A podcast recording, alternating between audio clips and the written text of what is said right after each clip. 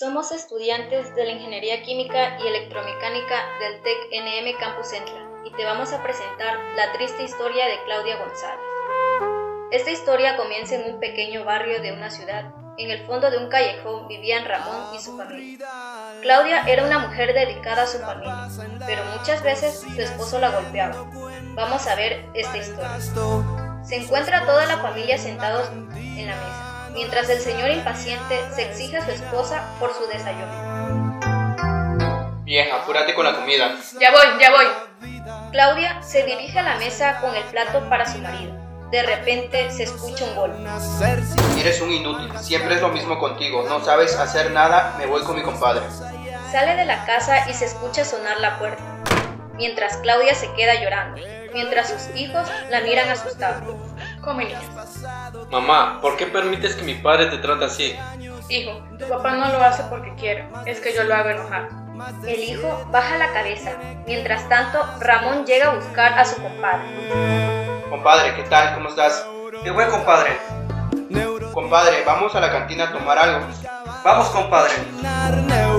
Llegan a la cantina y comienzan a ingerir bebidas alcohólicas.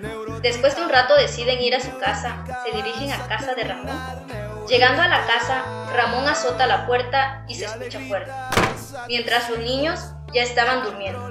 Vieja, dame algo de comer. Perdón, viejo, no hay nada para comer. Tú debes tener comida cuando llegue a casa. Lo que pasa es que no dejaste de comer, por eso no preparé nada. Además, todo el dinero te lo gastas en la cantina. Se enoja más y comienza a golpear a Claudia. Ella llora y grita por los golpes. Los niños también lloran por lo que está pasando. En ese momento, el hijo mayor Bartolo defiende a su madre. Déjala, papá. Quítate de aquí, eres un imbécil. Déjalos, papá, déjalos, papá, déjalos. En ese momento, el vecino y su familia escuchan los gritos que hay en la casa de sus vecinos y decide llamar a la policía.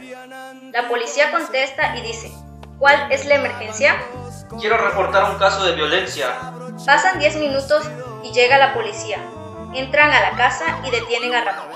Tenemos que llamar a la ambulancia para llevar a la señora a un hospital. Se encuentra en muy mal estado. Central, central, necesitamos una ambulancia al domicilio. Después de un tiempo, Claudia y su hijo salen del hospital. Decide ir al Ministerio Público para levantar la denuncia correspondiente. Ramón es sentenciado a una condena, mientras que Claudia entró a un grupo de ayuda a mujeres que han sufrido violencia.